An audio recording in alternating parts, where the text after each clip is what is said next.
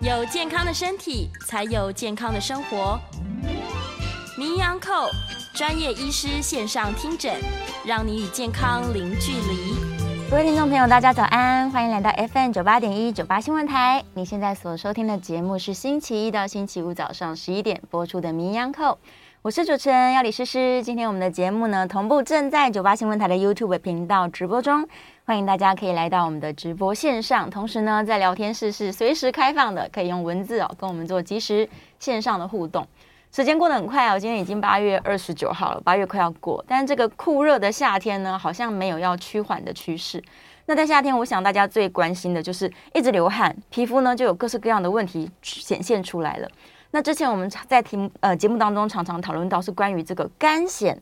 它其实不只是影响到皮肤的外观，它还会侵略我们身体的其他部位。但今天呢，我们要回到它在皮肤上面的这个表现哦。现场我们请到的是林口长庚医院皮肤部的葛宗云医师，欢迎葛医师。主持人好，各位观众、听众朋友，大家好，我是林口长庚的葛中宇医师。葛医师今天来节目里面要跟大家介绍一下，其实我最惊讶的是，我今天在拿到这个节目的内容的时候，对，我惊讶的是干癣的患者的这个，其实它的盛行率比我们想象中高非常多耶，对，他在我们比例差不多是呃两百个人当中就会有一个这样子。两百个人有一个。对，所以台湾大概有超过十万个人的有有肝炎这个问题。这么多人有干癣，但是对会不会有很多人他其实搞不清楚，说这个其实就是干癣，他可能以为就是个湿对，疹，其实其实很多，对，嗯就很多都是会当成呃觉得自己是呃湿疹啊，然后对嗯就可能用的药物啊，可能就会用到一些错误的药物，反而让它变得更严重啊。通常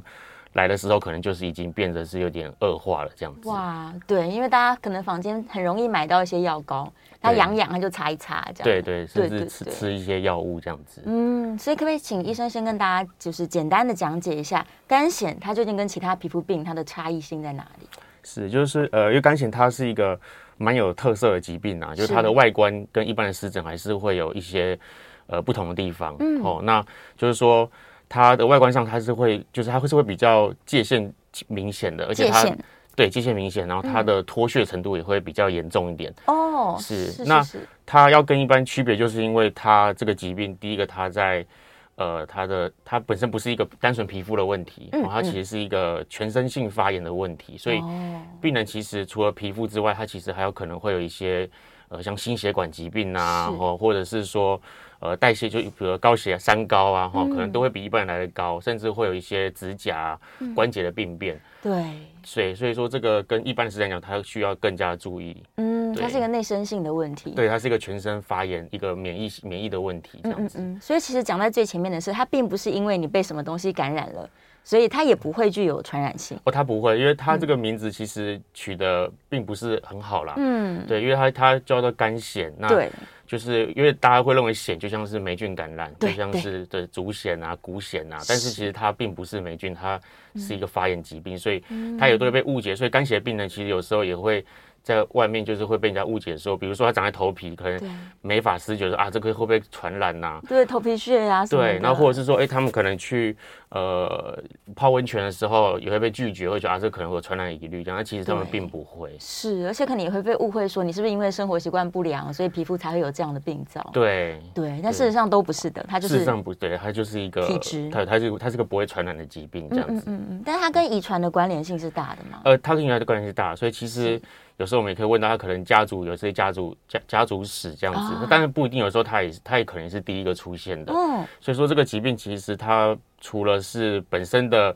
呃家族遗传啊，但但是跟后天也有很大也有很大的关系啦。嗯是是哦，有一是。些有很多因素可能会诱发肝癣的出出现，那嗯甚至是恶化肝癣这样子，哦，所以它跟你的健康状况、免疫的这个表现，可能都有一些关联性。对，都有一些关联性，算是是一种多基因的一个哦嗯的一个遗传性的一个遗传的问题，这样子。所以也有可能说，他其实幼年时期完全都没有这个现象，但是在成年之后产生。对，因为肝癣嗯的好发年纪，其实它肝癣不通常比较少在小孩子出现啊，是，嗯所以它其实是两个高峰期，就是它可能在一个是在呃算是年轻嘛，二三十岁，二三十岁那一个可能是在五六十岁，哦嗯就两个高峰期都可能会出现，所以其实很多病人会是在哎五六十岁的时候哎才突然出现这些问题，这样是子。哇，所以其实可能三十几岁没有表现，并不代表他没有这个体呃，质。对对，对，有时候是比较晚才出来的这样嗯，子。原来如此。所以他在这究竟这个疾病的早期，他是怎么样自我去判断？就像刚刚医生说，假如他的界限很明显，然后他有是脱屑的状况，是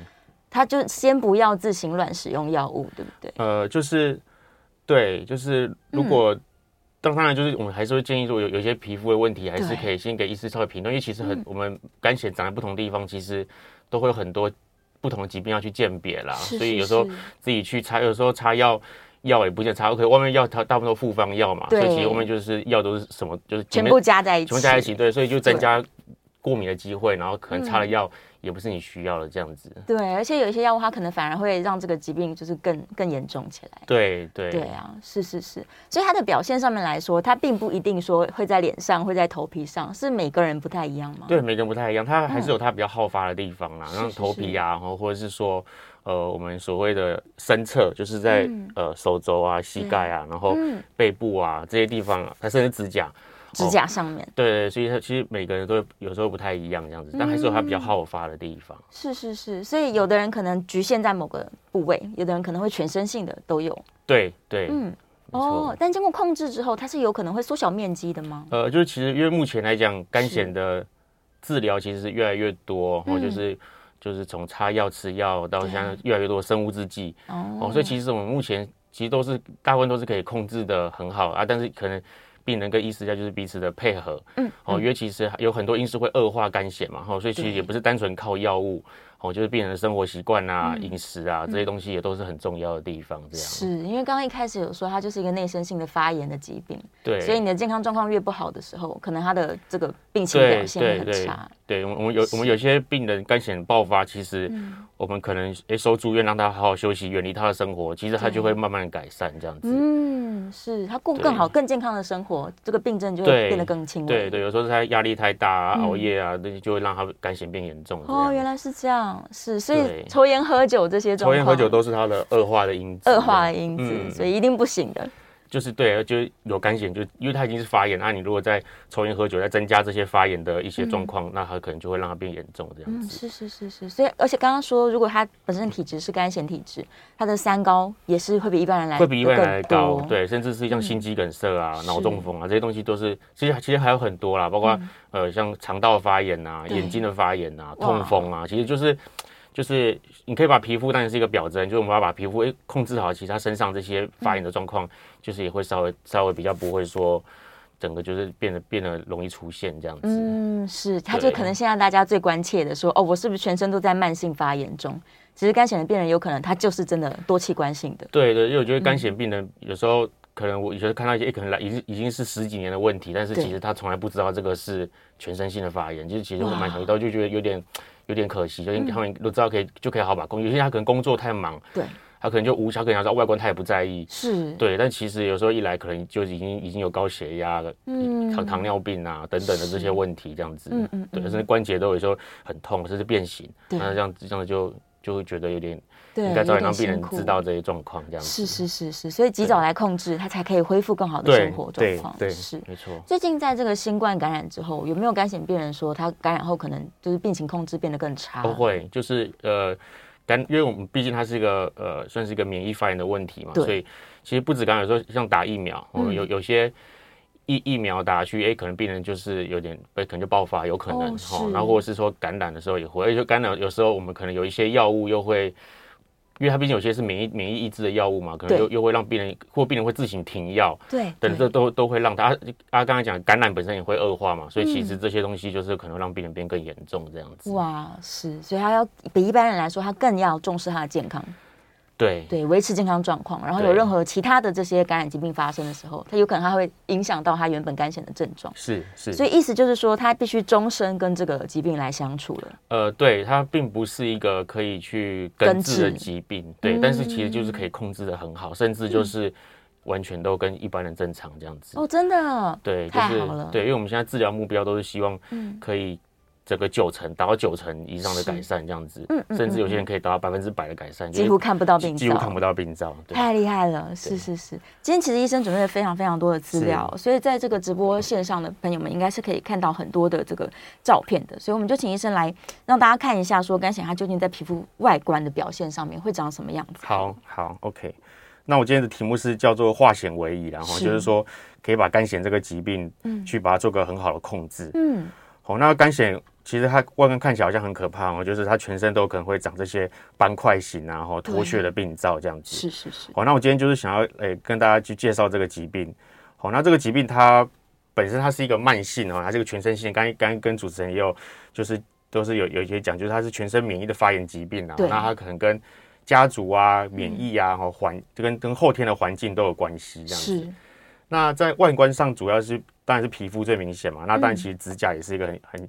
需要看的地方，以及是关节的部分都是在外观的部分。所以它的那个指甲表现跟一般什么灰指甲是不一样的。对，它是呃，其实呃有有些情况下并不是这么好区别，但嗯是干显性的指甲它有一些特征，灰指甲比较不会看到，比如说它会有一些就是那种我们我们说我们说的那种点。点点状的哦点状一点点一状点一点的一点的在上面，是对。但其实它有些特色，比如说它有一些油滴状啊，或嗯或者是说指甲变厚、指甲破坏，跟灰指甲其实某一程度是蛮像的。嗯，但是干癣的话，通常呃诱发的指指甲可能会比较多嘛，因为它毕竟就是一不会不太可能就局局限在一个嘛。对，它会全部的指甲，，对对，啊，感染有时候它可能可能就一只，啊或者是两嗯哦只，对是是是，对，所所以以多说，每个指甲看起来都怪怪的时候，对，有那可这能就要小心，可能不是灰指甲，是是是，对，是啊，它是其其实我们真的要需要也是可以，就是去做，比如说。指甲的培养啊，嗯或者是刮一些皮屑去显微镜下看有没有霉菌嘛，这也是可以区别的这样子。嗯是因为灰指甲很明显它是被感染的，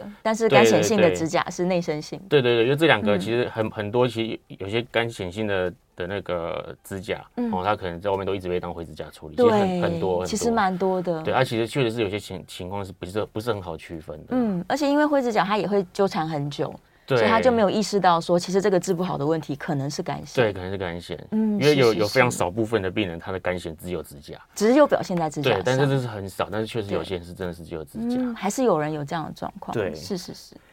那这边就是讲一下那个盛行率啊，其实台湾现在目前有超过十万的肝癣，其实亚洲人的比例已经算比较低，在非国常外惊人欸。在国外更高，超过一亿一亿以上的肝癣，其实这这嗯是个比例其实是真的是蛮蛮算算常见这样子啦。对哦对那高峰期刚刚也有就是跟那个主持人讲，就是两个高峰嘛，二三十岁跟嗯是五六十岁这样子。嗯嗯哦，那肝癣其实非常困扰病人，因为它的外，它除了外观改变哈、哦，会影响病人的一些社交啊，哈、是或者是心理状况，好、哦，那本身也会有疼痛啊，哦，甚至是会就是会瘙痒的状况嗯这哦样，子。所以他会去搔抓他的病灶。对，啊，有时候嗯烧灼反而也可能又诱发进继发性的感染啊，对，嗯哦，那其实痒其实是非常非常没办法忍受的一没个错症状，这样子。嗯嗯嗯嗯，对嗯，好，那这边就是呃，跟大家介绍一下，其实肝癣不是就是只有所谓的这种斑块型肝炎，其实它有很多的不同的分型，是都是肝癣，所以想说跟大家可以介绍一下有怎样的分型，这样。嗯。寻常型的肝癣，它就是在一个对这就密集的区块，对，这就是我们最常见的，其实它占了对将近九成的病人都是哦这种寻常型，就像像照片这样，就是它是对一块，它是一个界限清楚的一个红色斑块，然后上面是会有一些就是银白色的鳞屑嘛，哦吼所以其实、其实就是也会把它称为就是银嗯银银银屑屑病病嘛，对对对对嗯对。哦，那好发的位置就是头皮呀、哦吼所以如果只单纯头皮，有时候也要跟脂漏性皮肤炎啊，做区对隔，对对对，那通常它的嗯鉴别可以，比如说它可能会长超过发炎、然后哦就是是长出来了，对，可能会比较像干癣，然后嗯但、然，而且它的它有可能更厚，然后脱屑更明显这样子。嗯嗯，对对对，然后手肘、膝盖这些地方也这常常些发生，对，就是我们所说的呃深侧哦，对深侧就是我们里面屈侧嘛，外面深侧嘛，就对嗯是呃手肘，然后膝盖啊这些地方，是对，然后背部、小腿这些都，还其实全身都会啊啦，只是有一些比较好发的地方这样子。是是是，对所以所以它我可能会在最粗糙的位置是最明显的。呃呃，对这个地方，有时候它摩擦也会哦是哦也会诱发它变变严重这样子，因为有时候我们我们做事情就是会会有时候会摩擦嘛，是是是，对那所会以不会他穿衣服可能太紧的位置也特别容易？会，因为肝癣它确实就是有个特色，就是它受伤啊，嗯对或者是摩擦的地方，可能可能之后会长出肝癣的病灶，或者是我们开刀的伤哦口，有时候也就会长出，这是它的一个一个嗯算是一个特色这样子。是是是，所以他只要任何身上有穿戴东西长期摩擦的位置，都可能是就好就发就嗯出。嗯就有机会，对对对。嗯，嗯，原来如此。那再来是这个雨滴状干藓啊，哈，那这个就是它，它其实外观本身单一看起来其实是跟干藓是蛮像，但是它就是很小，哦它可能就是嗯小小颗对，在零点五公分、一公分就小小颗这样子。对，哦，那它的比例不高，但是它好发在比较年轻的，像儿有些儿童啊，嗯或者是年轻人会长这样子的干藓。那它是主要就是要知道，就是它可能跟一些感染有关系。嗯，哦，有些可能它是先有一些上呼吸道感染啊，是好、然后过几天之后，哎，全身就是胸，就呃身上啊，然后或者是我们说肢体近端，就是哎可能肩膀、上臂的地方就开始长这些很多这些东西。哦，对，那这个也是干癣的一种，我们觉得就是你像雨滴打在那种就是小小的这种干癣。所以它会分呃非常分散在大面积的身体，对对对对嗯对、啊，它它就是说，因为这个东西它因为它感染诱发的，所以它对其实有机会，或许就这一次而已。哦，是，对，但也有些人他之后又会再进展成那个斑块或寻常型的干癣这样子。是是是，但这些病人有些他就是哎、好了就、哎可能就就他就的他痊的愈了比如说愈后或是他的、他的之后的是会比较好的，嗯是比较好的，对是比较好的雨滴型的表现，对。嗯，那再来这个是所谓的反转型干癣啊，那这个就是它，它也很有特色，它就是会长在我们所谓的皱褶处，嗯哦，就是说，比如说像颈部啊、腋窝啊、哦胯下，是对，它就是会红红的一块，它一样也是界限很明显，但对是它并没有到很多的脱屑，是可能微微脱屑，所以有时候这个也要跟一些比如说呃念珠菌啊，对哦，或者是对膜疹啊，嗯要去做鉴别诊断。是，对，只是说，哎，如果大家有这个状况，可能也是要把干癣放进去一个，它可可能就也是考量它可能也是一种干癣。是，可能很多人对在皱褶处发生这种皮肤的变化，他就会觉得嗯我是不是太潮湿了啦？啊，可能对我长流霉汗菌很多啊，对啊，还是摩擦啊，或者是，或者什么过敏，对，但对是对对，有可能是干癣，其实可能是干癣，对。嗯，那在这个红皮症性呢、就是说我们肝炎有时候还是会有很严重，甚至会有生命的危险。嗯哦，就是肝炎大爆发的时候，有时候常出现，比如说第一个没控制好嘛，对或者是说病人他在外面可能被当成是一个。呃，皮皮呃湿疹啊，对然后就对打类固醇啊，或嗯者口服类固醇啊，然后是，那肝炎其实是不不太适合用这些药物的，对，它不能抑制你的免疫系统嘛，就是它可能吃了当下有效，但对嗯是之后你就会难以控制，你就停不掉，因为你一停掉就大爆发。哦哇，对，所以这些病人可能可能经过这样，就变成全身就是全身红彤彤的，嗯全部都皮肤红起来，红起来，然后大量脱屑这样子。天哪！对，嗯所以在这种状况下，其实它是有生命危险的，就是它相对其他来讲，嗯就是因为它全身全身等于是皮肤都都受损嘛，对，哦，所以说容易感染啊，嗯哦，然后这样的状况也会比较容易影响到肝功能、肾功能啊，然后是病人是也会是发烧啊这些情形，哦哦，，所以就是这就是肝血里面算是比较严重的一个部分这样子。是是，像请问医生一个观念哦，就是因为皮肤它是一个身体表面大面积的器官嘛，对，那像烧烫伤范围大的时候，它也会对危及到生命。对所以即使是像这种皮肤的问题，它只要对面积一旦很大，它就会影响到它的呃，就就会对生生命造成危险，因为对因为皮肤它它除了，就它本身是一个会，它也算是个免疫器官嘛，它所以是嗯说当当皮肤受损的时候，其实外、外来的病原体就会比较容易进去。哦那它本身又是我们一个保水的的部分，所以当嗯皮肤受损的时候，我们身身体的水分就会一直散失，所对以嗯这部分就是都会造成身体的一些危害这样子。是是是是，所以大家真的是要控制说你的病况，不要想说反正我习惯了啦，它就是面积很大。但有一天这个面积越来越大的时候，其实有可能是一个非常危险的讯号。对对对，就是是就是在一开始的时候就要就要去去治疗控制对，嗯就免得变得变得越来越严重这样子，然后或者是甚至就给给用用错治疗就会变得就糟糕了，就糟糕了，对状况会越来来越严重。对是。那我们甚至有时候肝癣它长得会是像那种脓泡型的，是，里面就就是可以看到这道脓。对，就是一一个很多很多脓泡，它就是在、就是一个全，它还是会有发红啦，啊上面就是会有看到这种很多散在性的脓泡。是它、这种有时候它它可能是全身型的，嗯，那它有可能是只有手脚哦哦，所以有时候有看到，哎、就是手脚就是上面就是很红，然后上面会有一些脓泡，有时候要想，哎、这有可能是肝癣的一个部分，哦，对，是。甚至有些人只长在手指哦，就是手指都会化脓啊这样子。但它这个化脓是因为细菌跑进去感染吗，呃，它不是，就是它它不是一是个，它是一个发炎导致的，所以说对它那个那个脓，它本身不是像我们一般的感染产生的脓泡，所以我们把这脓泡去送培养，那都不会长细菌的，嗯哦它是一个发炎导致的一个一个状况这样子。是是是是是，所以它去对用一些抗生素也是没有用处的。呃，就是呃，除非它本身有一些感染的疑虑，我们才嗯对会才会送抗生素，不然是不然一般单纯的脓泡型的肝炎就是是要不要需去要抑制它免疫的，对。嗯，是是，从它的病因去做处理才哎是对。，对。嗯那这边就是讲的就是指甲变化哈对，那就是呃，几乎所有的肝藓都可能会产生指甲的变化了。那就是刚刚有讲的，就这些所谓的点状凹陷啊，或油脂甲状分离啊这嗯些对。好、那其实它它的比例也蛮高的，肝藓大概有四成到五成的病人都会有指甲的变化。是对，那为什么要知道指甲？除了说指甲会影响到病人的一些生活之外，指甲它也容易会产生所谓的干显性关节炎。哦，是，哦，就是如果有指甲的变化，病人也有比较高的机会哦，嗯会有一些关节炎的部分。嗯，是啊，关节炎当然就是就它也是也是要很注意的一个地方，这样子。对对对，因为它有可能久而久之关节变形了。对那就不不可逆了，所以就要对就要提早有症状的时候就要赶快做治疗，这样子。哦，所以它一旦发现指甲有变化的时候，要赶快积极的来治疗这个就是问题。嗯对，就就是指甲，我们就要可能就要知道说、啊，它可能会有，因为它毕竟它指甲的变化，其实也就是可以想象是关节的，但因为指甲那边跟关节关节处其实是蛮接近的嘛，对也是那个地方在发炎，所以、嗯嗯。所以表示说也会不会有可能它关节部分有可能会发炎这样子，哦，是，对所以它这种指甲变化，其实它就算把它剪掉也是没有用，因为对它是对整片指甲。对，它可能从甲母或甲床就已经开始对嗯发炎，所以它是从里面长出来，所以它对，所以说剪掉那个也没有也没是有无帮济于助，事。对。对，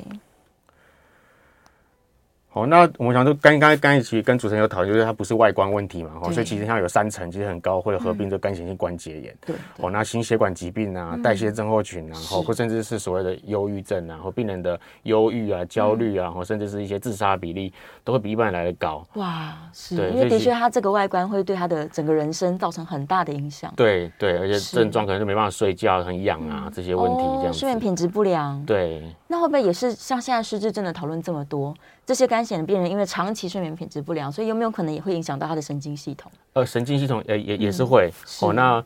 也也是有论文有讨论到诶肝显跟跟那个失智对的关失联，智的然后也关是联发现是很也有也有比比例比较高这样子。哦，是是是，对，其实都有很多都是嗯一些因素导致的啦，然后对生活习、嗯就是会导导致生活很受到很大的影响。这对样对，也许他的社交状况也会特别的不好。对对，然后可能求职上面，像刚刚说，很多人误解了，以为对说你可能生活习惯不好啊，你可能对生活环境不好啊而，且很多动作没办法做，比如说他可能原本对嗯是厨师，他指甲变化关起来就没办法做工作了，就受、就受哦影响了这样子。是是是那如果是是是嗯需要去外面去跟跟人交际的，呃可能上司会觉得说你这样可能会让让别人观感不好，不然不好，哦这就样可能对就影响到他的工作，他就会影响到他的情绪、是是心理是状况这样子。哇，所以这样的病人其实他生活起来真的是非常的辛苦，对，可能旁边的人必须要对这个疾病的理解再对，更就多是整个一社点会要对这疾病更加理解这样是子。真的非常非常重要。是好，我们这段节目呢，其实已经讲了非常非常多这个肝显在皮肤外面的表现，以及呢它的病因，所以这个听起来它真的就是一个内生性由内而外产生的状况。对。对啊，大家如果今天透过这个节目哈，对这个疾这个疾病的理解更多的时候，也许我们就可以帮助身边的肝显患者是，对，是让他们更加勇敢来面对这个问题。对，是我们稍微要进一段广告了，广告之后回来呢，我们还有非常多的内容，刚刚还没有聊到治疗。对，对，所以我们在下一段节目会开始跟大家说呢，其实现在是有非常先进的方式，可以来让这个肝显的患者他控制的非常非常好，甚至是可以完全看不到病灶的。那在线上呢，已经有很多问题了，哦所以呃，我们先把治疗讲完。如果有时间的话，我们下一段节目会开始回答大家聊天室的讯息。那有可能今天会在第三节的节目才来开放 call in 哦，所以大家稍安勿躁。如果你有相关的疑问想要 call in 进来的话，也许我们在第三节节目开始让大家 call in。好，我们稍微休息一下，进一段广告。广告之后呢，马上回来。欢迎回到 FM 九八点一九八新闻台，你现在所收听的节目是《名医央叩》，我是主持人姚李诗诗。今天我们在节目中正在讨论关于肝癣这个疾病，它究竟有什么样的表现？接下来我们要跟大家介绍一下要如何去治疗它。好，我们再次欢迎今天的来宾是林口长庚医院皮肤部的葛宗云葛医师，欢迎葛医主师。持人好，各位听众朋友，大家好。好，回来了。医生今天准备的资料非常非常丰富，所以我们来继续。好，刚刚说到它影响的其实不只是外观啦，它是整个人的这个在社会上面的的可能工作啊，是人是，际关系啊，然后是甚至他的心情、忧郁症等等，对，都会联动的发生。都会影响到，是对，是，所以你们在治疗的时候，是有时候病人是需要会同很多科的医生一起来呃帮助他的。吗？大部分其实是不嗯不不不会需要一定要，因为其实就是呃，病人了解这些状况之后，其实对他们会去就会比会比较积极的配合治疗，比嗯较比较会积极地回诊，然后是，然后再来就是我们有时候会合并关节炎的时候，我们会跟风湿免疫科合作。嗯，是，哦，因为他他们他们关节炎的部分，有有等一下会讲到生物制剂，他们也对也可以从关节炎申请生物制剂，那我们可以从肝哦炎申请生物制剂，所以两科可以一起去帮助病人这样子。是，就很密切。对啊，当然如果病人有合并一些，比如说高血脂啊，有一些嗯我们还是会合并一些新陈代谢科啊，对，好、或者心脏科啊等等，就会看病人出现什么样的状况这样子。嗯，是是是，对，因为其实大部分的病人还是都是不会，对，还是比还是比较初期或比较轻微的话，我们还是可以就是先处理皮肤，对，不还不太会还还没有诱发这些其他疾病的时候，对，优先以皮肤的部分为主，这样子嗯是。是是，所以它其实是越早期发现，然后介入治疗，当然是最好的。对，就是说，嗯对，就是他有症状出现的时候，我们就是要来出来帮病人治疗这样子。嗯，是是对是，所以像医生的资料上面就有提到关于这个危险因子，其实是压力是一个很大关键。，对，就是对嗯呃，刚贤刚刚讲，除了就是先天嘛基因的问题，那、其实跟后天也有关系。哈、对有些病人他可能会因为这些问题，然后导致他肝炎的出现是，或者是恶化这样子。嗯好、比如说压力啊，生活的压力，哦，或者是感染，感哦染像刚刚讲那个雨滴型肝炎，是可能跟上呼吸道感染有关系。嗯但事实上，其他的感染也都有可能诱发肝炎的恶化这样子。是嗯好，或是刚刚主持人提到的，哎、受伤的地方、摩擦的地方、哈，蚊虫叮咬的地方、开刀的地方，哦蚊虫都可能叮会咬产生肝炎这样子。是是是哦，，那天气变化也是啊，就是嗯因为、呃，肝炎有个治疗照光治疗嘛，哦，所以其实有时候呃夏天的时候阳光比较大的时候，病人反而会比较好一点点。嗯哦，真的啊那如果到冬天的时候、哦比较干、比较冷的时候，有时候哎、可能就是肝炎的状况就会变比较严重这样子。嗯哦，所以他们从事一些户外运动其实是可以的。呃，其实也不是这样，应该嗯说、呃。光光照里面本身紫外线对其实对病人的肝显是有帮助，但是但是我们还是希望是以照光治疗，而不是,、哦是因为有控制因为性阳的光里面有太多不同的波长，对有些对可能会晒伤，可能晒黑，嗯对，只是说因为在夏天你不得不晒比较多太阳，所以对会它相对会比较好一点这样子。哦，是是是，但是在对医院，因为它有控制的光线条对，件，我们会控制在某个波长去照对，嗯比较不会有其他的问题这样是子。是是，好、那抽烟喝酒嘛，好、那对还有一些药物嘛，最最就是最重要就是类固醇嘛，好就是、嗯啊，就是尤其是口服跟针剂的、啊、这嗯种，就是会尽量避避免，除非在某些特定，像刚刚讲的红皮性的肝那种，就是很严重，那我们可能要立即，又又会致命嘛，嗯，立即然后可能会给一些类固醇，不然其实大部分都不会去去给这样的治疗，这样子。是。其实提到这个类固醇的滥用，我就会想到很多人以前可能买一些来路不明的保健品，是是，对，然后没刚错吃就觉得哎、好像很厉害，马上吃有改善，这样对。对，但久而久之，它对它的病况就会是越来越难控制，然后非甚常至不就好嗯就没办法停啊，就那个量要越来越大这样子。哦，是，可是他们可能也不一定会跟医生坦白说，我一直在吃什么保健品。呃，对，可能对，可能不会讲，那个因为从他可能病人自己也不知道是什么东西，对对，他可能搞不清楚里面太多成分对，了成分太多了，是，所以对这次真的要很小心了。对嗯对。那这边也是，就是跟肝血病友讲一下，就是吃东西，很多人都会问嗯说，那我我这样生病，我是不是应该要多补补多补品啊对，中药中中药调身体之类的？是，哦，那基本上就是因为它本身已经是免疫的问题，所以嗯我们通常会建议不要再去去增强的免疫力哦，比如说。呃，当归、枸杞啊，然后或者是呃灵芝啊、嗯中药进补啊，这些东西我们就会请请病人尽量尽量就不要这样子哦，是，哦，或是一些呃姜母鸭、羊肉卤啊，可能就里面可能还有还会加米酒对哦，对所以这对。些东西可能就会请病人人少吃就少吃这样子。哦，是滋补的东西就先不要，对把疾病控制好再说。这对样对嗯，是是是，那接下来就是呃，稍微讲一下，就是面对肝炎的话，一些病友最常见的想法然后对第一个就是说，哎肝炎到底能不能治愈？哦，对那刚刚其实跟主持人也有讨论过，就是它它不是它不是霉菌啊，哈，就是它它本身是一个慢性的的发炎疾嗯病，所以说它不是一个可以根治，不是嗯哦，但它是但它是可以控制很好的疾病这样子。哦，那第二个问题就是说。诶，很多人诶西医都是给类固醇，所以就会介绍，可能他的呃朋友啊、家人就介绍他去看其他的地方啊对等等的。对，所以这边也是想要借由这个机会跟大家讲，就是诶西医其实它每一个治疗啊，每个治疗每一个处嗯理都是、都是有临床实证医学去去当成去当成它证据的啦。是哦，所以说我们会追每个药物都会追求它个人监控。嗯哦，他说刚刚就有一直强调，就是其实我们不会去给予口服类固醇。对哦，那我们会有时候会给予差的类固醇，哦，那差类固醇因为它毕竟吸收剂量比较低，对嗯哦，但是我们也是会去小心监控，后面的它擦擦过头，哦，是擦是过头是也有一些皮肤的问题这样子，嗯哦，还有很多药膏是不含类固醇的，是。所以遵循正规的治疗，其实，在肝炎这些这个疾病上面来说，它可以得到很好的效果。对，就是对，因为因为我们也是有很多病人，就是、嗯就是一直用用用一些不来不来路不明的药物，对，然后或就是去试一些偏方，就变得很严重，然后有时候对就是觉得很可惜，应该让别人知道这些状况这样子。是是是，嗯对，所以说这边是稍微稍微了解一下西医跟偏方的差异啦，就是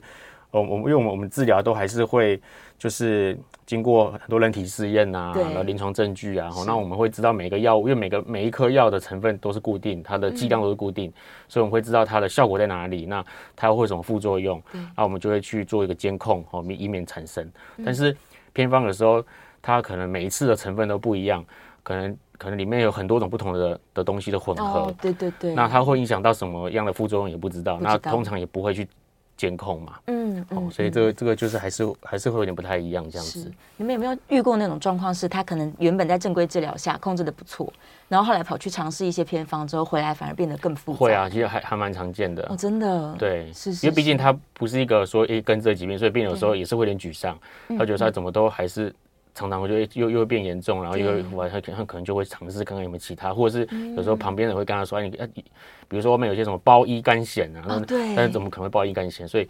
所以对方就会尝试这些，就是嗯然后对试了一圈，可能状况还变得更严重了，又又再回来正规对，的或者治疗产生其产生其他的问题，可能是诶有有些过敏啊，或者是一些嗯其他的疹子跑出来。对，对对，而且刚刚一直提到说，这个病况如果他失控的时候，他其实是会危及生命的，它其实是可以变得很严重的，是非常严重，对啊，所以真的是大家应该还好好跟医生做配合，要有耐是心啊，对对呀、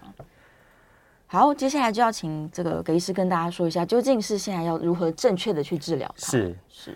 那治疗部分，我先先就是想先讲一下，我们目前我们已经像已已经不是就是医师说什么病人就跟着做，嗯对嗯哦，已经不是这样子的一个医病关系，所以我们现在其实是一个医病共享决策，是哦，就是我们来会希望诶病人可以分享他他过去的生病的经验，然后他对于他疾病的看法，是以及他想要达到怎么样的目标目标，那他可以做怎么样的配合，是好，那我们医师这边是分享说哎这个疾病的资讯，嗯，好，那不同的治疗选择，那可以承受承受的评估，哦，比如说照光你可能要花时间。对，好、那如果拿口服药物，可能需要追踪抽血，可能会有嗯一些副作用。我们、提供这样的资讯，那病人有问题可以问，可以可以询问的问题，那说出他的考量。嗯，那最后经由呃医师跟病人之间的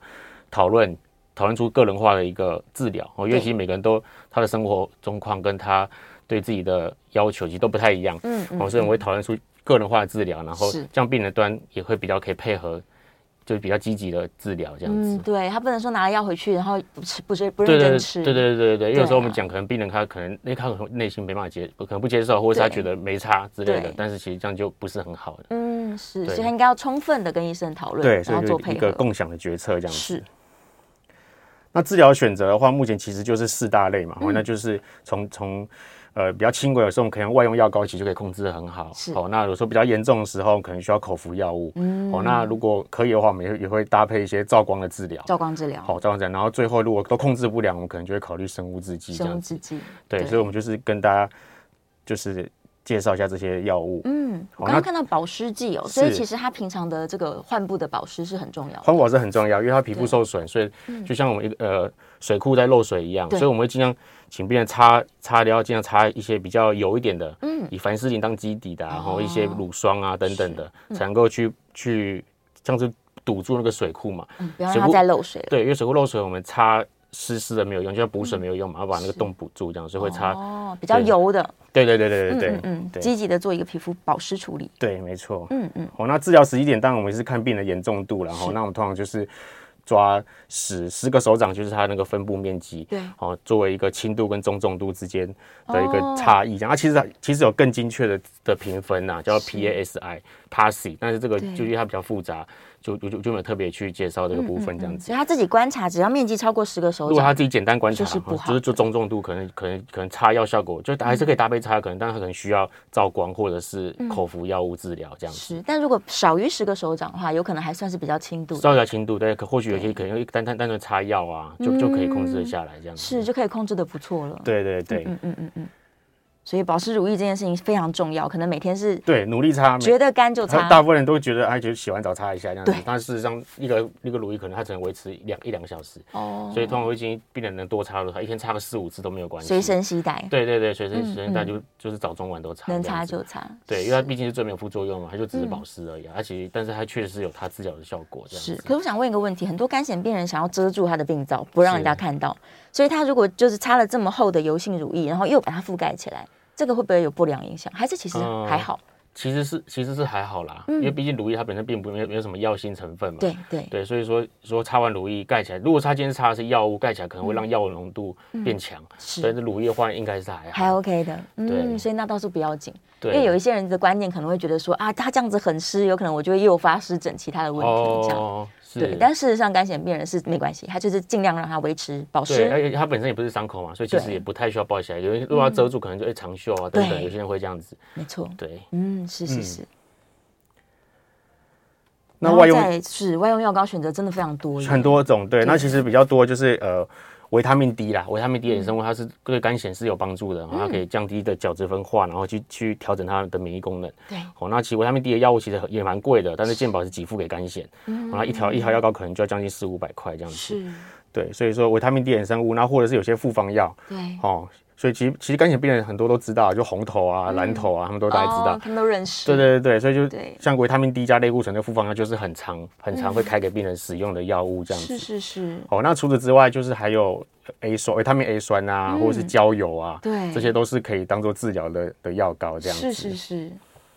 然后它的用量其实也不用太泛滥的使用，对不对？对就是会有一个标准的使用方式。，对，其实基本上我们就是擦，就请病人擦，擦到看不到就对 OK，就这样这样 OK，不多要擦过到整擦过去，对，不要擦厚厚厚一层这样子。是嗯对，然后其实它还是有一个用量啊，就这边写上一个指节啊，一个指节的药膏对差不多可以擦两个手掌大，是，我就是一个算是一个基基本的擦的那个量这样子。嗯是是是，好，我们差不多要休息一下，进广告了。广告之后回来呢，继续来跟大家聊这个关于关肝癣的治疗，可能大家很有兴趣的会是照光治疗如何进行啊是，然后现在最新的这个生物制剂，是所以是它究竟在什么样的时机可以使用，那它是效果可能看到可以期待看到什么样的结果，这样。是是，是，啊所以我们在广告之后回来呢，继续来聊一下关于这个肝癣的治疗。今天医生准备的内容比较多、哦，所以大家这个可以认真的来聆听。好，我们稍微休息一下，广告之后马上回来。欢迎回到 FM 九八点一九八新闻台，你现在所收听的节目是《名医央叩》，我是主持人要李诗诗。我们来到第三节的节目了，再次欢迎今天的来宾是林口长庚医院皮肤部的葛宗云葛医师。很嗯好很好。好，我们回来了，继续聊干癣哦。刚刚聊到这个外用的药膏，其实药膏用量不用多，是乳液保湿的用量要一直补，一直补。对对对对对然后再来就是刚刚有提到的所谓的照光治疗，它对不是去外面照阳光，对，不是照阳光。对，就是我呃，我我们我们皮肤呃，在皮肤科里面会有那个照光照光机，照光哦机就像那种太空舱一样，它就打开，然后人就进走进去，是进去，然后就照光。那嗯其实就照光治疗，其实对肝癣的的的治疗其实是相当好的啦，只哦是说病人要要需要花时间，因为它因为它比我们要慢慢把那个剂量拉高，嗯所以说没办法一开始就照很高，所以就是病人可能一个礼拜可能来个两次是。这样子的的状况，这样子。嗯它一次要照很久吗？通常不会很久，因为呃，它它是它打完的剂量，其实有时候可能几十秒而已，哦，是很对，快可能的嗯是，对，很快的，对，它啊也也不能照多，因为照多了它可能就会有一些副作用出来，这样子，是，只是它一个礼拜要两到三次，可能两到三次，的它状可况嗯能大概两次，对，它至至少每个月要来一次啦，因为你如果时间拉久，我们身身体就是可能就剂量都拉不起来，哦，对是哇，那所以它真的是有点不方便，就是会要花要花时间啊，啊有时候我们可能会也会跟。呃，诊所端配合，因嗯为对诊所有时候晚上可以照光，哦，太对好啊，了有时候医院它可能晚上没办法照光，所以有时候就是哎、他可能在外面照光，然后在我们这边药物治疗这样子，哦也是很 OK 的。是，所以你们会有一个医疗网，说知道哪个区域对，可我们我能们我有们机我们器我，们会知道，对，而且嗯嗯如果病人之后要走生物制剂的话，其实对照光是必要的，一定要照，一定要他才能够走健保的生物制剂这哦，样是子。是是是对是是，对所以如果有办法的话，一个礼拜就是固定去照光。对对对对那照光治疗大家会有一些常见的问题啊，我这边稍微稍微解答一下啦，哦，对嗯就是有人会说，哎、照一次有效吗？哦，或者是哎、怎么照光一下下就结束了？哦照光那很快，这样，对，那这部分就是照一次，我是觉得效果不好，因为我们一开始一定剂量拉低，我们会我们会算出每个人有效剂量，可能都会就它的一半开始照，所以你只嗯是照一次，那效果一定是一定一是定出不不好来。的。嗯对，那一下下结束，那没关系，我们主要主要是剂量要达到。对，哦，有时候不同机器、不嗯同灯管，时间就会不一样，但是重点是那个那个能量要达到这样子。是嗯好，那再来就是可不可以天天照光？哈，通常不建议，因为其实它照光的效果大概是二十四小时啦，哈，所以嗯除非我们今天是住院病人，我们可以很很控制他每天固定时间对来照光，那或许可以每天照，但是平常人可能可能今天是下午，明天变早上，对嗯对对，所以说通常会建议隔天，哦，就一三五最快，不然就一四或二五这样这样子照照光这样是子。给他一个间隔啦。对对对，嗯嗯哦，那有人说照光后什么情况是异常的哦，因为像就像晒伤一样，如果他有嗯痛啊，有有呃有起水泡啊，那当然就就是要小心这样子。是好，那最后就是哎，就像刚才主持人讲，哎，为什么不晒太晒阳？太阳就好了。好，因为我们照光它其实是在三百一十一纳米这个波长，对，但是外面可能有从两百八到四百都有，它里面有有些是 A 光哦嗯对 B 光哦，有些会晒伤，有些晒黑，所以并不会这么建议是以晒太阳这样的方式来取代照光治疗。嗯，照光治疗是精准的一个光对线治疗。那在口服制剂的话，因为时间关系，所以我想说，我们就稍微带过跟大家讲说，我们目前口服制剂肝炎主要就是三个，一个是是哎 A 酸。 A 酸一个叫做灭杀除癌定，一个叫做环孢霉素，是哦，就是说让大家知道说，哎、我们我们肝炎是有口服药物可以去控制的，嗯好、但是这个东西就是每一个都有可能有它的一个副作用存在哈、对所以我们我们都会去跟病人沟通，要是可能有些东西，比如说 A 酸可能会影响到血脂肪啊，育龄女性不适合啊，嗯对好怀孕就计划的哦时候不可以，对，嗯这就是牵涉到刚才讲的那个共享决策嘛，哈、哦就是是哪些是可以，哪些是不行的这样子嗯。好、那灭杀除癌定可能就哎影响肝功能啊、是肠胃的不舒服啊，要好、监那测，对啊，一样也是男性、女性如果有育龄的计划也不太适合，因嗯为它都会有自畸胎性的这样子。是好、那第三个这个环孢霉素的话，就是可能要影响到肾功能啊、对高血压啊这些东西。好、那它通常是作为第二线用药啦。嗯嗯。哦，所以这个东西就是跟医师做讨论，然后就我们就会建议在怎么样可以用什么样药物治疗，嗯啊，让病人决定这样子。是。好、然后大家最有兴趣的可能就是刚刚提到的是生物制剂，对，就是想要让大家就是肝血现啊在生物制剂一直在一直在蓬勃发展啊，然是后哦，就是从一开始的我们，可它它就针对不同的发炎因子去、去做去做处理。去做处理，对，对嗯然后现在已经越来越精确了，所以它的效果就越来越好，这样子。好，生那物制剂它其实不是大家传统认为的药物，对不对？它其实是蛋白，对，就是它它可能是那种呃，对，它可能是可能是蛋白，嗯是它对是培养出来的，对它可一种能蛋白它质是它有它有不同的来源啦，嗯有一些是是动物，有些可能是是从人这样子对 DNA 的一些生化去制成的。嗯，哦，那它就是一个特定分子，它去抑制某个某个特定的一个一个发炎物质，哦，对嗯比如说肿瘤坏死因子啊，比如说介白素啊、这是嗯些东西这样子。哦，那它比较好就是它。相对的，刚才讲那些呃口服药物，它并没有对直接的肝肾毒性，嗯所以相对来讲是稍微比较安全一点的这样子，是哦，所以哦像想要有怀孕计划的人，也是适合使用生物制剂的吗？其实是可以的，是可以用的，嗯其实是可以的。对，那它是用注射的方式这样子。是因为它是一些蛋白质，所以它必须要打进去，对对对，对然后可以看到，就是随着时间，其实已经有这样就很多种了，非常将近非十常种的生物多制剂一一直在在在出来这样子。嗯，最近几年真的选择是真的越来越多，对对呀、啊，对，然后治疗效果可以看到，其实现在我们所谓的 PASI 七十五，就是可以达到七十五帕的治嗯愈，其实都可以将快要到百分之百了。哇，所以对大部分的人使用之后，百分之七十五以上的大家都可以病灶改改善到七七八成的改都善，改这样善子。好了，是，对，然后甚至到九九成的也都有七十 percent，啊，对一百一百趴都还有五十 percent 这样所以子。听起来就是会觉得，那我医生我一定要用生物制剂啊，但它有条件的，它有条件的，，所以这边也是跟大家介绍一下，就是它可不可以打，我们可不可以打生物制剂这样是子？因为健保其实还是，毕竟它很贵，非常贵，所以说健保还是有它严格的条件，然后嗯必须它要够久哦，超过半年，然后半年以要上要一定的中重度的肝血，哦，好，是那它必须要接受过三个月的照光，而且不能断，每周都要两次嗯这嗯样子，然后要要用过两种的口服药口服物。药物，各三个月，哦除非有严重的副作用，哦，或是或者是比如说育龄女性不能用 A 酸等等对嗯的，那用完之后还是这么严重，那就可以我们就可以来申请生物制剂这样子他。才可以用健保去支付。对对对对对，，但如果他想说我不符合健保资格，我要自费，对也是可以的吗？呃，自费也当然也可以，有些人是有是保险的，哦但是对嗯自费价格当然贵了，我们一年可能就是数十万，哦，四五十哇万到六七十万，其实它其实价格是蛮昂贵的非。常高，对，但有些保险是有给他自己的私人保险是有给付，那他可能就不用经过这漫长这些对药物啊、那个副作他用啊、就不抽用血这啊。些，对对对，这些步骤，对对对对对。那多久打一次不一定，不一有些定可能两周，有些可能一个月、两个月、三个月，哇，，对，有些听可起能来是蛮好的，对，有些是三个月打一次就好了。是对，所以就每个每个针剂的那个那个伴状随况期不不太一一样样，对。对，但每个人适合的针剂是一样的吗？也不呃一定，呃，不一定，因为有时候我们嗯一个针剂打久了的时候，它还是会效果变比较差的，所以就会对换。是哦，所以就就是问题就是，哎，用久会有抗药性，有些其实会，还是会有些有些有些生物制剂，我们身体会产生抗体，嗯嗯，好、打久啊，或者是我们免疫耐受性，好、它可能我们可能有时候哎真的不行，这个状况不好，我们就换什么，像很多种嘛，对选择我们太我多们就可以了，嗯换啊。健保也也也也同意你可以换，如果有程度没有到改善很多的话，这样是是是，对啊，一定有效，其实就比例问题嘛。对，那我就看像刚才讲九十趴是七嗯成，表示还是有三成人达不到九十趴嘛，是，所以它其实就是嗯一个比例问题这嗯，样子。但是很有机会啦，就是但是效果大部分都人效果都其实都还不都错很这样好子，而且它对是打完一两次就明显看得到改善。呃，它其实还是需要一点一些时间呐、哦是嗯可能还是可能还是需要两三个月的观察。我们通常抓那个、呃七十五帕感，其实大家都抓三个月，三个月三个月左右这样子。是是是，但还是很值得期待的。对对对，因为效果非常非常快。对，对没错，所以如果假如他这个已经配积极配合很久的人，他其实也许现在就可以开始使用生物制剂了。呃，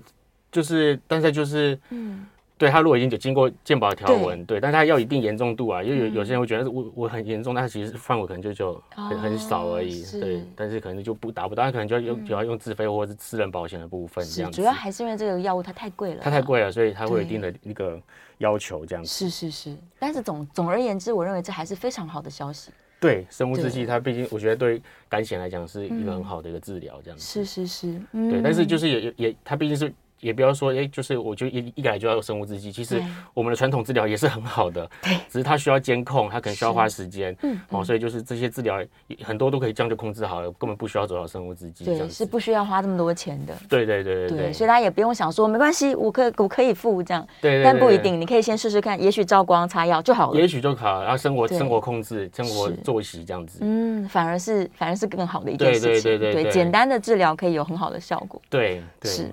所以其实他真的就是第一件，我觉得心态上来说，他要接受治疗，就要勇敢的跟医生好好做配合。对，就是他可能要先接纳自己哎对这个状况，然后跟医师配合，是对，这样子积极。配合。对对对，对，所以台湾其实现在在肝险的照顾跟治疗上面，就是这个这个状况是，我就算去诊所，我也可以拿到最好的观念嘛。呃，就是我想，我想皮肤科医师，我应该都都都都都知道这些观念啊，所嗯以是但是就是很怕。